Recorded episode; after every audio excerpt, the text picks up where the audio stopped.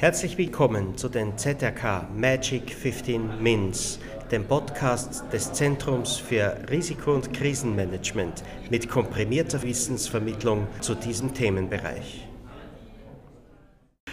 Sehr geehrte Damen und Herren, sehr geehrte Mitglieder des äh, Zentrums für Risiko- und Krisenmanagement, die heute anwesend sind, sehr geehrte Gäste, ähm, herzlich willkommen zu einer neuerlichen Ausgabe unseres Formats Magic 15 Minutes. Wir haben bereits einmal das hier in diesen Räumlichkeiten durchgeführt. Einige von Ihnen waren bei der Premiere mit Huawei, dem Vizepräsidenten von Huawei, auch anwesend. Schön, dass Sie heute wieder da sind. Besonders begrüßen will ich in Vertretung des Vorstandsvorsitzenden, Diplom-Ingenieur Johannes Göllner, der heute eine Vorlesung an der Masaryk-Universität in Brünn hat, unseren Finanzvorstand Wolfgang Reisinger, der im Bereich der Sicherheit und Schadensabwicklung große Erfahrung hat als ehemaliger Leiter der Großschadensabteilung der Wiener Städtischen. Schön, dass du heute da bist. Unser Präsident, ähm, Brigadier außer Dienst, Norbert Fürstenhofer, ist leider heute auch verhindert. Und wir freuen uns aber, dass wir das Präsidiumsmitglied Kommerzialnationator Heinz Stassny heute zu Gast haben, der immer so ganz bescheiden da ganz immer am Eck äh, sitzt der natürlich äh, umfassendes äh, Wissen im Sicherheitsbereich mitbringt, als ehemaliger Sonderberater des Bundesministers für Landesverteidigung und jetzt auch in unterschiedlichsten Bereichen in EU-Projekten auch tätig ist. Was ist die Idee der Magic 15 Minutes, falls Sie das noch nicht gehört haben? Sie alle kennen diese Events, diese furchtbar langweiligen, wo eben einmal unglaublich lang zelebriert wird, warum er überhaupt da ist und dass man ja schon Bücher geschrieben hat und was weiß ich was alles und so weiter und so fort. Und man sitzt 20 Minuten und hat keinen faktischen Wissenszugewinn. Wir haben gesagt, wir wollen das ändern, wir wollen ein ganz kurzes Intro machen und dann jemanden auf der Bühne begrüßen, der willens ist, sich auch vorzubereiten und keine langen, klargeschriebenen PowerPoint-Folien runterlesen muss, ohne zu wissen, was jetzt die nächste Folie ist, die dann guckt und ganz überrascht ist. Ach ja, das habe ich noch vergessen, das kommt ja noch vorher. Sondern jemand, der mitten in seiner Kompetenz steht, in seinem unternehmerischen Wirken, in seinem beraterischen Wirken und sich aufgrund seiner persönlichen Fachkompetenz hinstellen kann und über ein Thema sprechen kann wo Sie alle nicht verleitet sind, ein Handy zur Hand zu nehmen und äh, dann irgendwelche E-Mails zu lesen und WhatsApps zu schreiben und irgendwann kommt dann die Frage, gibt es noch Fragen? Dann reißt es alle und sagen, ist das Buffet schon eröffnet? Achso, na was Fragen? Achso, was ist überhaupt das Thema? Ja, das wollen wir einfach nicht. Darum bemühen wir uns, dass wir also Sprecher bekommen, die wirklich in ihrer Kompetenz Fachinformationen geben können in einem komprimierten Ausmaß. Das kann man dann eh nur aufspritzen, anzuziehen, im persönlichen Gespräch, in Terminen, die man vereinbaren kann. Aber das soll quasi der Sirup sein, den Sie heute hier mitbekommen. Magic 15 Minutes. Das ist die Idee dahinter. Danach haben Sie alle Möglichkeit, Fragen zu stellen. Fragen. Fragen sind Fragen, die haben ein Fragezeichen am Ende und der Vortragende weiß, was er eventuell antworten keine Co-Referate, Meinungen, was weiß ich was alles.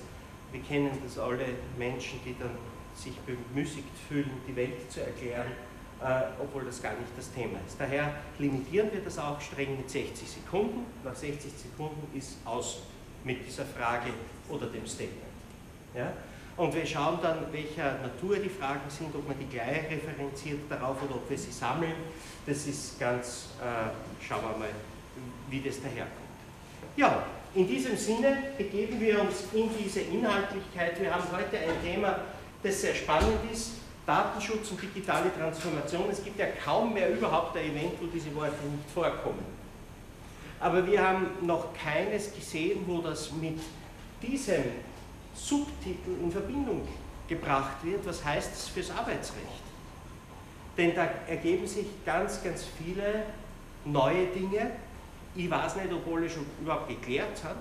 Ich weiß auch nicht, ob alle schon am Tisch sind. Ich nehme nicht an, dass das schon komplett klar ist.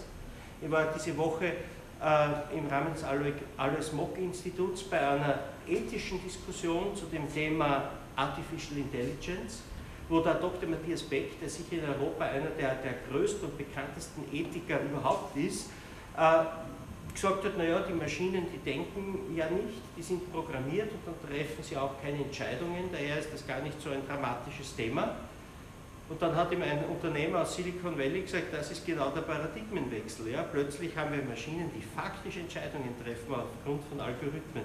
Und da ist mir klar geworden, wie wenig noch überhaupt dieses gesamten Themas von der digitalen Transformation überhaupt bei uns angekommen ist. Datenschutz. Wir haben, ähm, glaube ich, alle unsere Erfahrungen mit der Datenschutzgrundverordnung gemacht. Wir haben sie, lieben sie alle, ich glaube. Ähm, ich habe immer gesagt, ich halte das für einen ganz wesentlichen Schritt, weil es erstmals zu einer ganz bewussten Bildung eines Verständnisses beigetragen hat, was wir eigentlich tun. Aber bei uns im Senat der Wirtschaft gesagt, Weitergabe und Dritte machen wir nicht. Sagt er, verschickt sie ein Newsletter, dann gebt sie die Daten an eine Plattform weiter, die das verarbeitet. Das sind Dritte. Eh. Ja? Lasst ihr euch ein Wirtschaftsmagazin über die Druckerei verschicken? Ja, na dann. Und dann wird dir erst bewusst, was du eigentlich tust. Und diese Bewusstseinsbildung, wir arbeiten hier mit etwas, das uns nicht gehört, die Daten anderer Leute, ist dadurch erst bewusst geworden. Was das jetzt allerdings noch weitere Implikationen hat, das werden wir heute noch erfahren. Datenschutz und digitale Transformation in dieser Kombination in der Verbindung mit dem Arbeitsrecht. Wir freuen uns sehr, dass wir eine sehr berufene Dame heute hier am Podium begrüßen dürfen, Frau Rechtsanwältin Magistra Miriam Sorgo, die Partnerin einer großen Kanzlei ist, die sich ganz speziell dieser Thematik widmet. Over to you, the floor is yours. Wir sind gespannt wie ein Gummiring. Äh,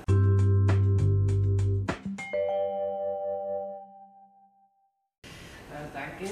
Was ich Ihnen definitiv nicht versprechen kann, ist ein faktischer Wissensgewinn, äh, weil, wie mein Vorredner schon angesprochen hat, es liegen nicht alle Lösungen am Tisch, es liegen noch nicht einmal alle Fragen am Tisch. Wir sind gerade dabei, ein Problembewusstsein zu entwickeln, das mit der Datenschutzgrundverordnung sicher zusammenhängt, äh, die Sie sicher im Mai vorigen Jahres spätestens kennengelernt haben und in Ihren Unternehmen implementiert haben. Dazu ist ganz wesentlich, es hat sich inhaltlich am Datenschutz äh, seit eigentlich zwei Jahrzehnten kaum etwas verändert. Was sich verändert hat, ist unser Bewusstsein aufgrund der DSGVO und die Notwendigkeiten in Ihrem Unternehmen Datenschutzerklärungen, Sicherheitssysteme und so weiter aufzusetzen und umzusetzen.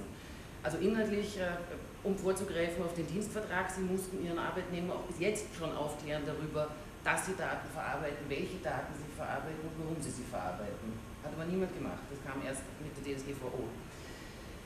Die im Datenschutz, die im Arbeitsrecht schon bei der Bewerbung eine wesentliche Rolle spielt. Äh, sie erhalten eine Initiativbewerbung, um die Sie natürlich nicht gebeten haben. Was machen Sie damit? Wenn Sie höflich sind, beantworten Sie sie. Wenn Sie schlau sind, dann löschen Sie sie. Weil wenn Sie sie beantworten, können Sie gleich eine Datenschutzerklärung mitschicken, um den Bewerber darüber zu informieren, dass Sie jetzt seine Daten haben und die allenfalls sogar speichern. Das ist das eine. Das andere, im laufenden Bewerbungsprozess, der von Ihnen initiiert wurde, erhalten Sie eine schriftliche Bewerbung. Der Bewerber stellt Ihnen die Daten zur Verfügung und Sie befinden gleich aufgrund dieser Bewerbung, das wird nichts.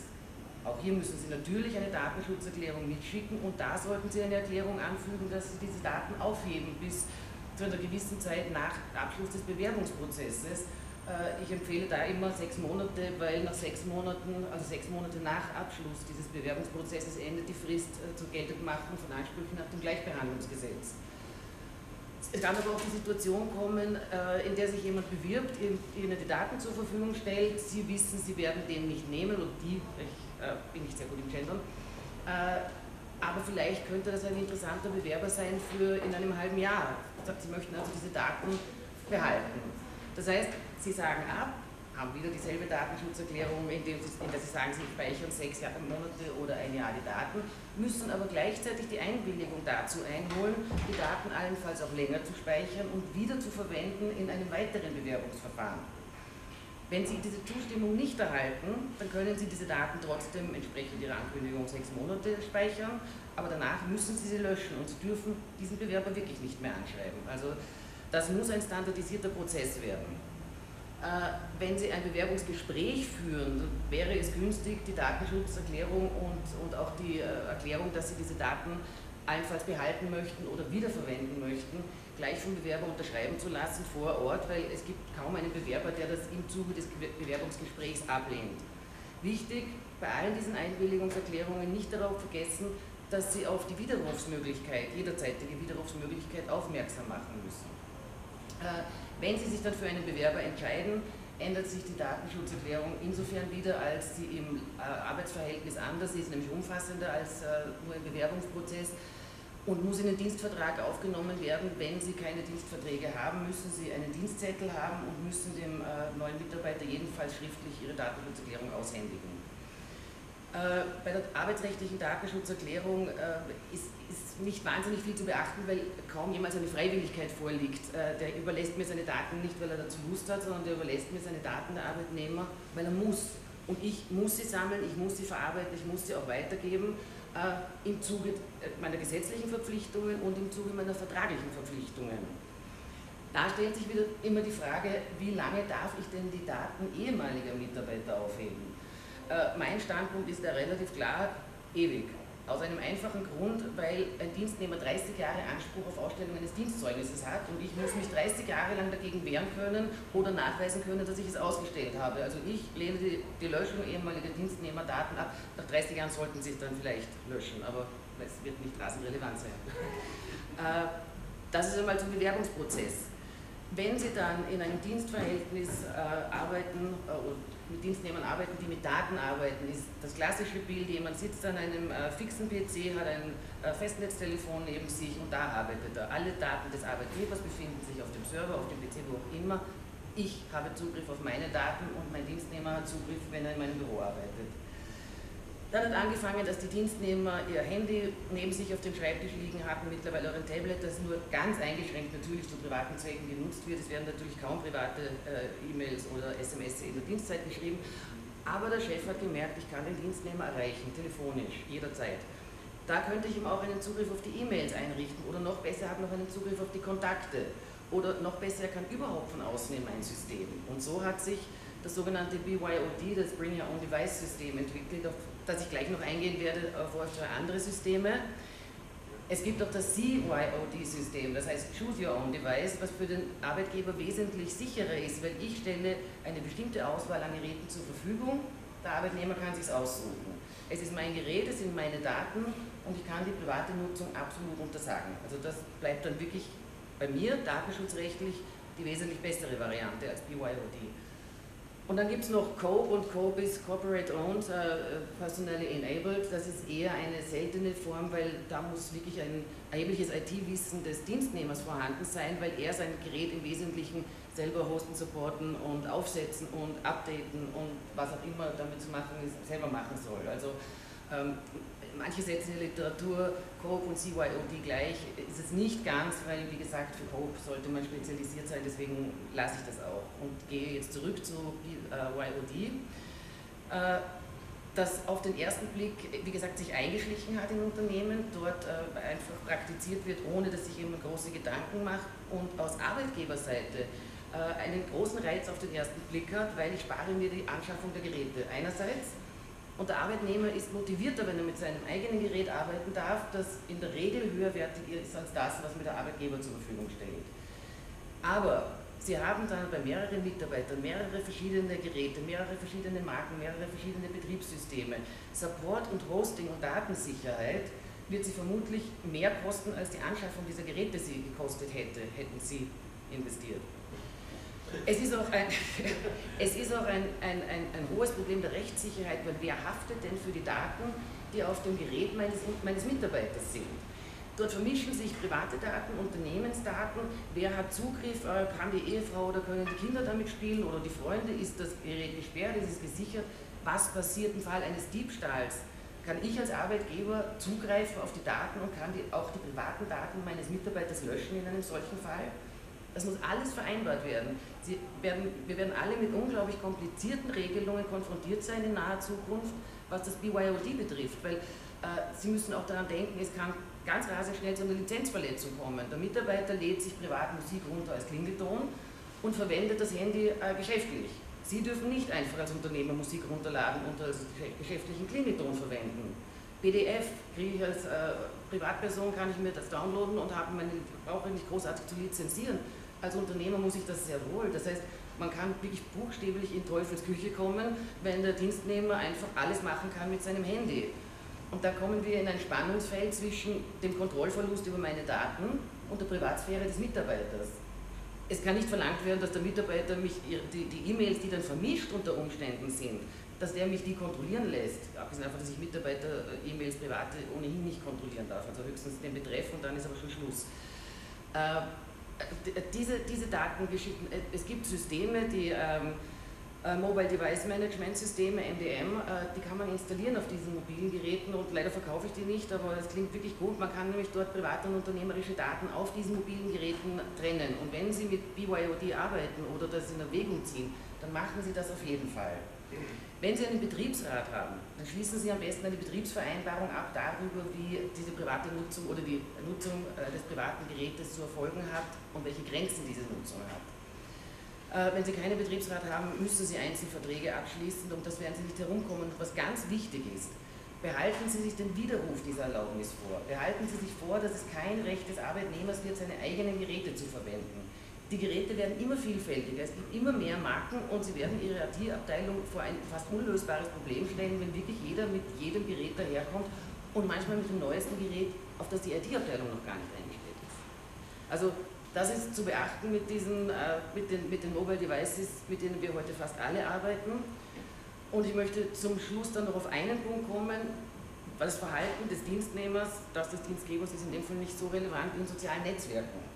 Ich weiß nicht, ob Sie Kununu kennen. Kennt jemand von Ihnen Kununu? Da sollte man hier unter einen Blick hineinwerfen. Das ist ein Arbeitgeberbewertungsportal und da finden sich grauenvolle Dinge. Also das ist wirklich so ein wütender Arbeitnehmer, der kann schon was. Also es ist, manche Arbeitnehmer sind dann mit Minus bewertet, obwohl nur ein einziger Mitarbeiter jemals was geschrieben hat, aber das war saftig negativ. Also bitte Kununu beobachten. Aber auch Facebook.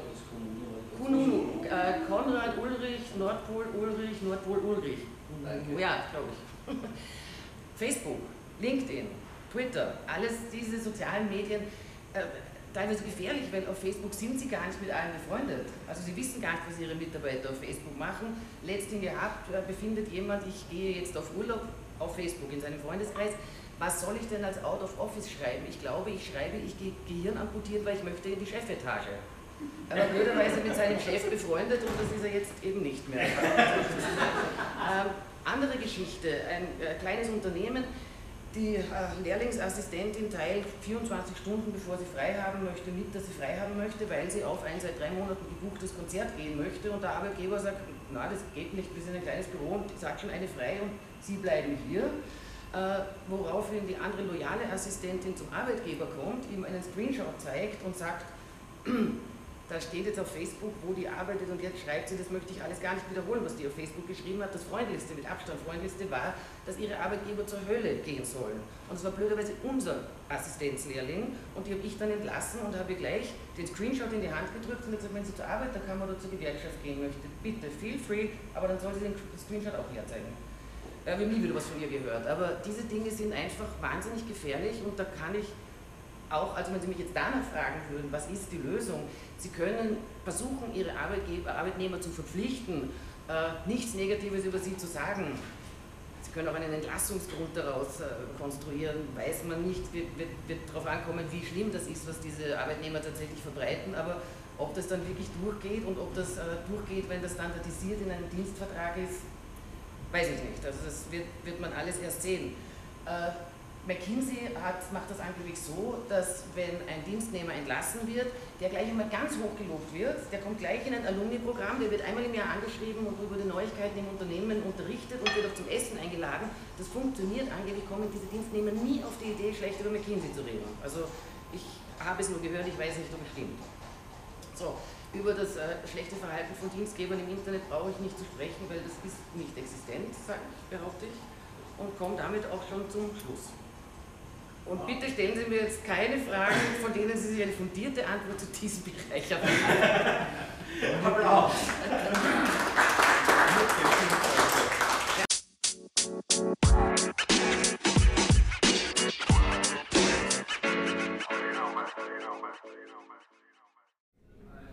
Und jetzt das ZRK Open Microphone. Statements des Auditoriums zum Thema. Recht herzlichen Dank. Aber genau das ist die Idee. Ja? Das war wirklich ein Feuerwerk von coolen Informationen, die unseren Geist einmal aufmachen, worüber reden wir überhaupt. Ja? Ich stelle einmal die erste Frage, weil so, ich, bin, ich bin nämlich so ein bisschen alt. Aber es gibt nämlich nicht mehr für Sie einen Countdown. Ja? Das gibt es jetzt auch für mich. Ähm, Wer macht in der Realität dann das Problem? Ist das meistens bei der Beendigung des Dienstverhältnisses, weil wenn alles gut ist, ist eh alles gut. Und würden Sie sagen, muss man dem, diesem Have Peace im, im, im, im Auseinandergehen, muss man dem in Zukunft aufgrund dieser Thematiken noch einen viel größeren Wert beimessen, als das in der Vergangenheit war? Oder wo ist da der Hebel, wo ich sage, wann bekommt das Unternehmen wirklich ein Problem mit diesen Dingen, weil wo kein Kläger, da ja kein Richter. Ja. Also ich würde mal davon ausgehen, dass Unternehmen in der Größe der Föst nicht sehr darunter leiden werden, wenn ein ehemaliger Mitarbeiter auf, auf, auf Facebook oder auch immer schimpft. Aber äh, so wie bei uns, zum Beispiel auch zur Beantwortung dieser Frage, die unser Lehrling hat das im Vorfeld, sie wäre nicht entlassen worden, hätte sie das nicht gemacht, äh, gepostet es wird aber für Unternehmen wie Beraterunternehmen insbesondere oder kleinere Unternehmen, äh, die, die auf ihren Ruf bedacht sein müssen, Bankhäuser vermutlich, die werden darauf schon Augenmerk legen müssen. Und da ist die Frage, wie regelt man das? Weil äh, mit einer hohen Fluktuation, die ja nicht unbedingt am negativen Dienstgeber liegen muss, äh, können Sie einen eigenen Dienstnehmer einstellen, der dann forscht. Und Sie kommen ja, wie gesagt, an Daten in Facebook oder LinkedIn gar nicht dran, wenn Sie nicht befreundet sind. Also wie das wirklich geregelt wird, das werden wir sehen. Äh, gesetzlich wird man es nicht regeln können. Also gesetzlich haben wir die üble Nachrede, aber ansonsten sehe ich keine Handhabe. Aber, aber vom Unternehmer her ist es schon eigentlich eine Herausforderung, ja. dass man sich sauberer trennt, als das vielleicht in der Vergangenheit der Fall war, oder? Wo man gesagt hat, na, dann er weg und also tschüss und baba. Ich glaube, dass wenn, sich jemand, wenn jemand gewohnt ist, sich unsauber zu trennen, wird er das auch in Zukunft machen. Also der wird sich nicht abschrecken lassen. Aber ein Aber es wäre eine, es wäre ein, ja, ja, ja, ja, Und äh, wenn dieses Kununu sich verbreitet oder wenn es weitere Netzwerke gibt, die vielleicht mehr besucht sind, dann wird es wirklich, also dann muss man auch als Arbeitgeber vor allem diese Netzwerke im Auge behalten und auch sofort reagieren, weil Sie können es nicht löschen, aber Sie können als Arbeitgeber Ihren Kommentar dazu geben. Da muss man natürlich auch vorsichtig sein, was man dann damit auslöst, aber ja, das wird ein Thema werden. aber auch selber, ja, habe ich auch schon haben Sie schon gemacht? Das habe ich jetzt nicht gehört. bin ich da anonym drinnen in dem oder bin ich da. Äh, Als Dienstnehmer? In diesem Konumo. Anonym. Anonym, aber der Dienstgeber nicht. Sie sind anonym, ja. Hier eine generelle Frage. Und zwar betrifft es so, bin der lauter ein bisschen bitte. Bin ich lauter, wenn es geht so für Sie alle? Ja. Die Frage ist die, ich bin sozusagen eigentlich ein Service Desk Provider, biete das an mein Ziel ist eigentlich, Mitarbeiter können irgendwo sein. Ja. Ist egal wo auch immer. Es ist nur wichtig, ich habe auf E-Schau Microsoft 365 und dort können sich alle anmelden. Und natürlich können sie nur über ihr eigenes Gerät auf diesen Account zugreifen. Mhm. Wie schaut das da rechtlich dann aus? Ungeregelt. Ungeregelt. BYOD ist vollkommen ungeregelt, ja. Also Sie müssen, Sie sind darauf angewiesen, dass Sie entsprechende Vereinbarungen treffen. Es gibt keine. Aber die Daten sind Ihre. Ja. Das heißt, Sie müssen, auch, Sie müssen auch auf die Daten aufpassen, egal wo die sind. Aber ich sage nur, der kann sich anmelden, mhm. kriegt aber vom Unternehmen her nicht die Daten, außer er hat jetzt mal ein Handy oder sowas, mhm. dann geht es über MDM, was man vorher angeschrieben ja. hat, dass er das hat und da hat, dann ist es eingekapselt. Und dann kann ich sagen, wenn das Handy weg ist, kann ich es auch entsprechend genau. löschen. Ja. Das ist ja kein Problem. Aber ich habe mich jetzt von der rechtlichen Seite her interessiert.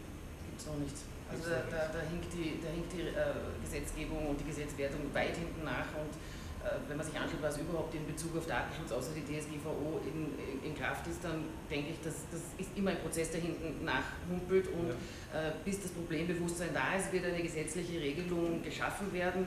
die dann die Sachverhalte, die dann neu sind, wieder nicht umfasst. Ich hätte auch eine, eine Frage. Ich gehe davon aus, dass es keine Krankheit geben wird. Ähm, aber weil äh, Betriebsvereinbarungen angesprochen worden sind, inwiefern Ihr Standpunkt oder Ihre Meinung ist, dass man die, eine Betriebsvereinbarung als äh, Recht, äh, Rechtsgrundlage für die Datenverarbeitung heranziehen kann. Für die Datenverarbeitung Ja. brauchen Sie Betriebsvereinbarung, weil Sie ja die Daten ohnehin aufgrund gesetzlicher Bestimmungen vertraglicher verarbeiten müssen. Sie kann aber zum Beispiel, wenn ich eine, eine einführe oder ein äh, Bring-Your-Own-Device Hm. Datenverarbeitung habe oder ein Bring-Your-Own-Device-System habe und dann eine Betriebsvereinbarung abschließe, dass das als, als Rechtsgrundlage im Sinne des Artikel 6 Uff. Naja, es kann, nur eine, es kann nur eine sogenannte freie äh, Betriebsvereinbarung sein, also eine Betriebsvereinbarung, die rechtlich gar nicht existiert. Die, frei, die Freien sind ja keine bindenden letztlich. Äh, nur, nur so eine wird es vermutlich sein können, außer sie greifen in, in irgendwelche Menschenrechte, Persönlichkeitsschutz ein. Für mich ehrlich gesagt jetzt schwer. Ja, aber das ist übrigens mein Kanzleipartner Alexander Koller, der ist der Datenschutzrechtler in der Kanzlei. Was man im Arbeitsrecht, Mein Sicherheitsbackup. was man im Arbeitsrecht zusätzlich machen muss, ist, man muss differenzieren zwischen arbeitsverfassungsrechtlichen Grundlagen und den datenschutzrechtlichen Grundlagen. Das Thema, das Sie ansprechen, ist die allgemeine rechtliche Zulässigkeit. Da, glaube ich, ist die Betriebsvereinbarung keine, kein, äh, das ist meine Meinung, äh, kein taugliches Mittel, weil die Betriebsvereinbarung die betroffene Person als Individuum äh, nicht bindet, insbesondere wenn es auf Einwilligungsbasis passieren muss. Das heißt, ich muss mir als Unternehmer eine Rechtsgrundlage suchen, also entweder die Einwilligung, Vertrag, Vertragserfüllung wird es ja meistens sein, oder berechtigtes Interesse ist auch in der Regel äh, ein Thema. Und äh, was im Arbeitsverfassungsrecht, also da haben wir das Thema Videoüberwachung, ist ein heißes Thema im, im Arbeitsdatenschutzrechtlichen. Das ist aber schon weit geklärt. Genau, genau, aber das, das greift ineinander und, und ist halt, äh, ja, wie das Zusammenspiel genau funktioniert, wird man noch klären müssen. Ich mich aber auch nur verabschieden, ich muss leider zu einem Termin. Danke herzlich fürs Dasein. Danke herzlich. So, und jetzt bitte keine Datenschutzrechte. mein Backup ist weg. Ich glaube, Sie waren Ja. noch mit einer Frage. Ähm, und zwar, es gibt immer mehr Software-Tools im Einsatz in Unternehmen. Und Also wir allein heuer, glaube ich, drei neue Tools, eigentlich, die die Mitarbeiter verwenden. Jetzt ist zum Beispiel ein, ein äh, Learning-Tool, das, das zweite ist ein Mitarbeiter-Umfrage-Tool. Ähm, meine Frage wäre, muss ich die Mitarbeiter jedes Mal wieder aufs Neue sozusagen, äh, muss ich ihnen immer wieder aufs Neue erklären, was ich mit den Daten mache? Oder gilt sozusagen diese Datenschutzerklärung, die ich ihnen im Vertrag mitgebe, ähm, gilt die dann auch für diese zukünftigen Projekte sozusagen? Ja? Sie können die Datenschutzerklärung weit fassen, äh, das würde ich auch. Und ich würde äh, für solche Dinge, Mitarbeiterbefragungen und dergleichen, werden Sie eine Einwilligung brauchen, die auch widerrufbar ist. Aber äh, wenn Sie die Datenschutzerklärung weitestmöglich fassen, dann können Sie derartige zukünftige Dinge auch abdecken damit, aber Sie müssen dann eine Widerrufs, eine Widerrufsmöglich auf die Widerrufsmöglichkeit hinweisen schon in der Datenschutzerklärung. Und es wird aber auch ganz viele Dienstverträge, weil das gilt ja erst seit äh, 25. Mai 2018, Sie werden überwiegend Dienstverträge haben, die überhaupt keine Datenschutzerklärung haben. Äh, Und Sie müssen jetzt aber nicht alle Dienstverträge aufmachen oder Datenschutzerklärungen hergeben, weil die muss abgegeben werden im Zeitpunkt der Erhebung der Daten.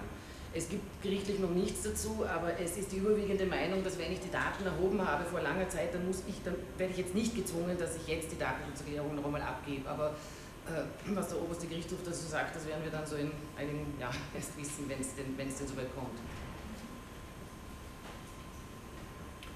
Zum Bring Your Own Device äh, noch eine ergänzende Frage.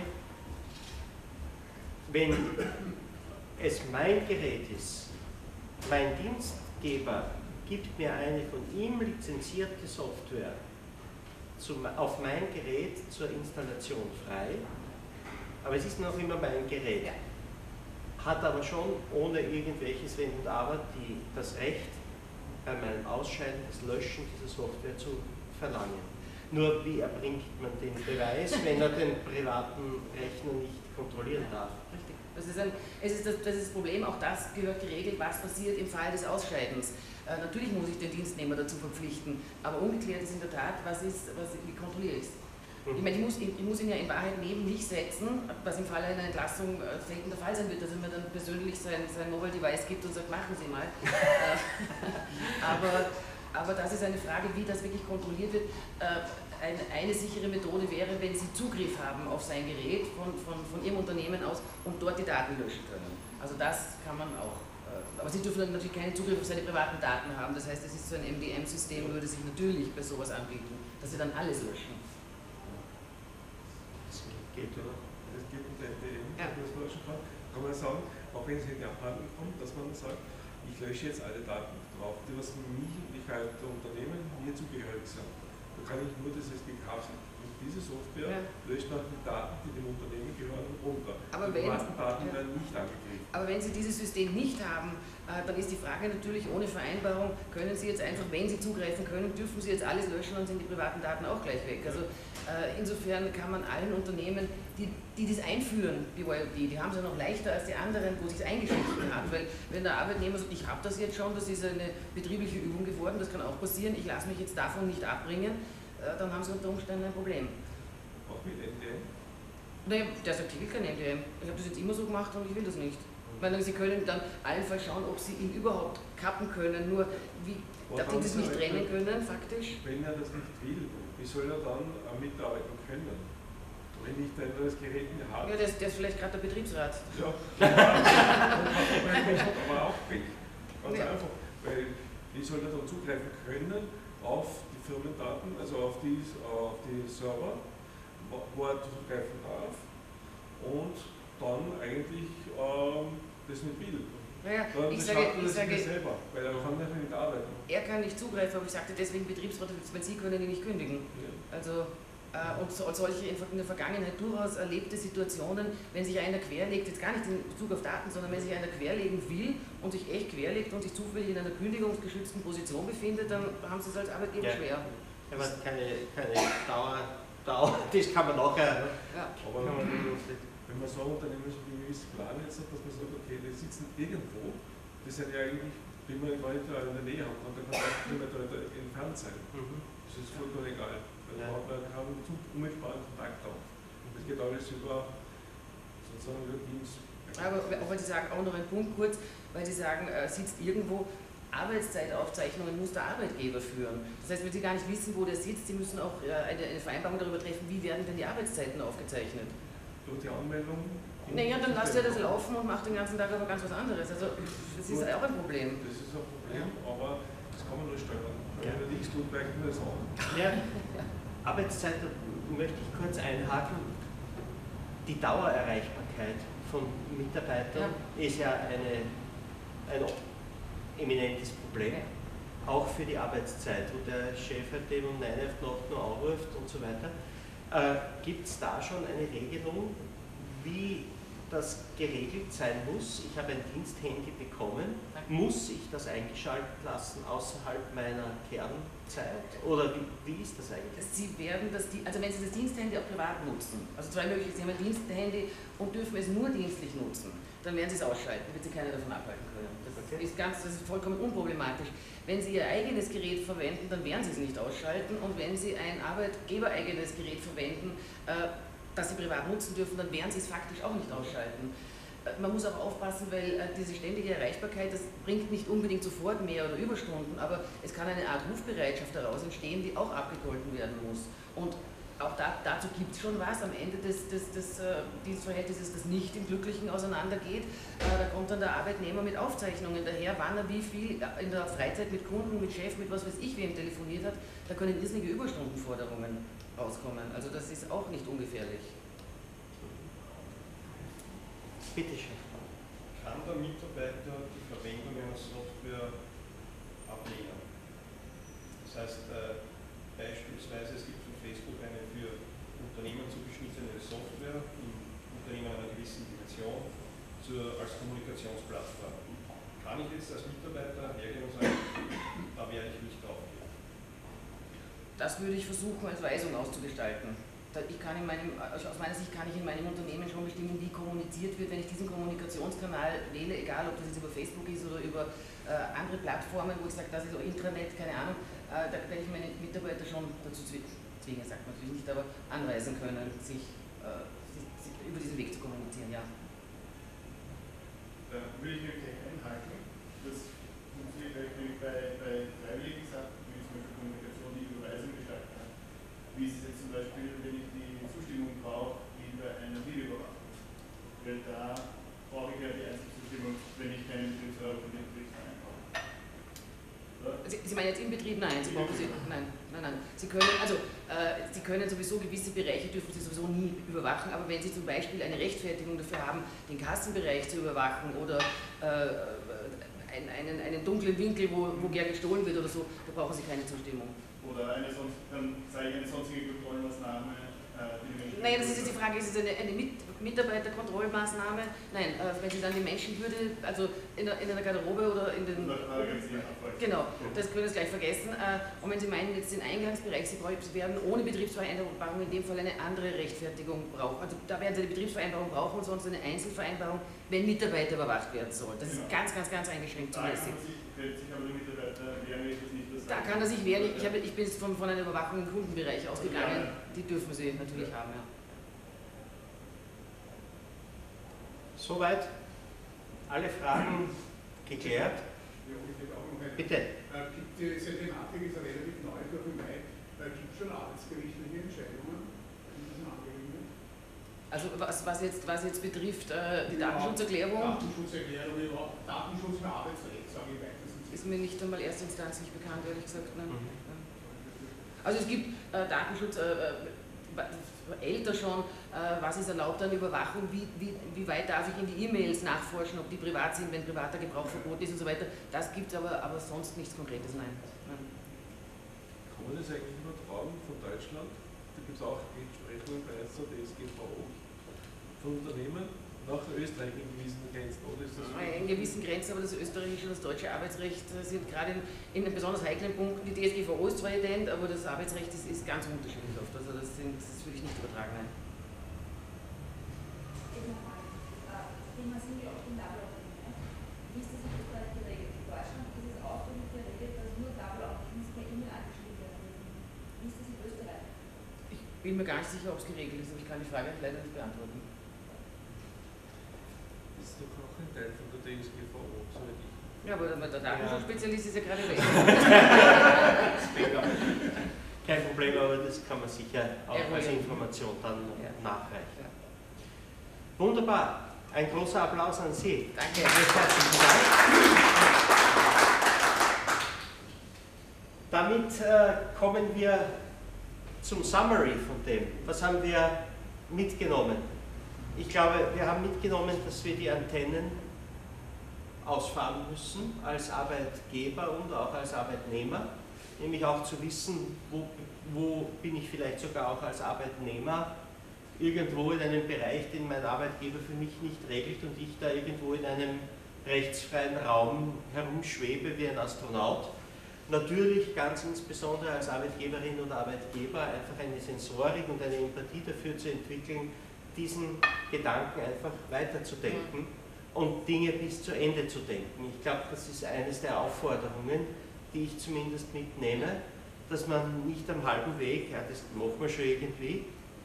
Ich glaube, eine, ein Finding ist auch, dass man nicht darauf vertrauen soll, in einem so heiß wird schon nicht gegessen, wie es gekocht wird. Nicht? Das ist ja. Jetzt haben wir die Jahre, es gibt da gar keine Urteile darüber. Ja, das, ist, das ist normal. Das, Ja, eben. Also ich glaube, darauf sollte man sich nicht verlassen. Ähm, das ist vielleicht auch noch für ein Schlussstatement ein, ein, ein, eine Frage. Ich glaube zu spüren, dass der Umgang mit diesen Themen auch ein für Mitarbeiter relevantes Entscheidungskriterium ist, für wen ich arbeiten will. Ich glaube, dass qualifizierte Fachkräfte bei Unternehmen nicht mehr arbeiten werden, die da keine klare Meinung haben. Und im Sinne des Fachkräftemangels, glaube ich, ist das auch eine Aufgabenstellung, die vielleicht sogar auch im Recruiting ein relevanter äh, Faktor werden könnte, dass man das explizit auch als sich selbst attraktivierender Arbeitgeber reinschreibt. Das sind Thematiken, die uns wichtig sind und wo wir Bewerbern äh, eine, einen sicheren Rahmen bieten.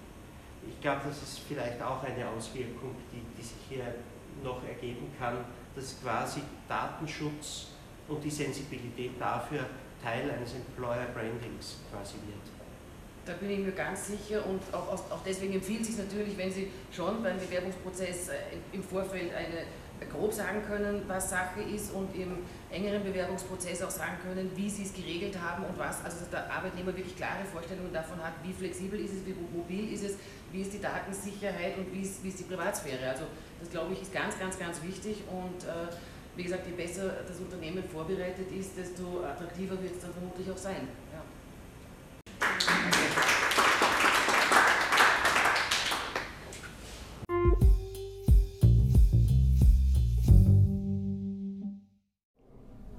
Auf der ZRK Webpage finden Sie alle Informationen zu den ZRK Magic 15 Mins und weitere Episoden dieses Podcasts. www.zfrk.org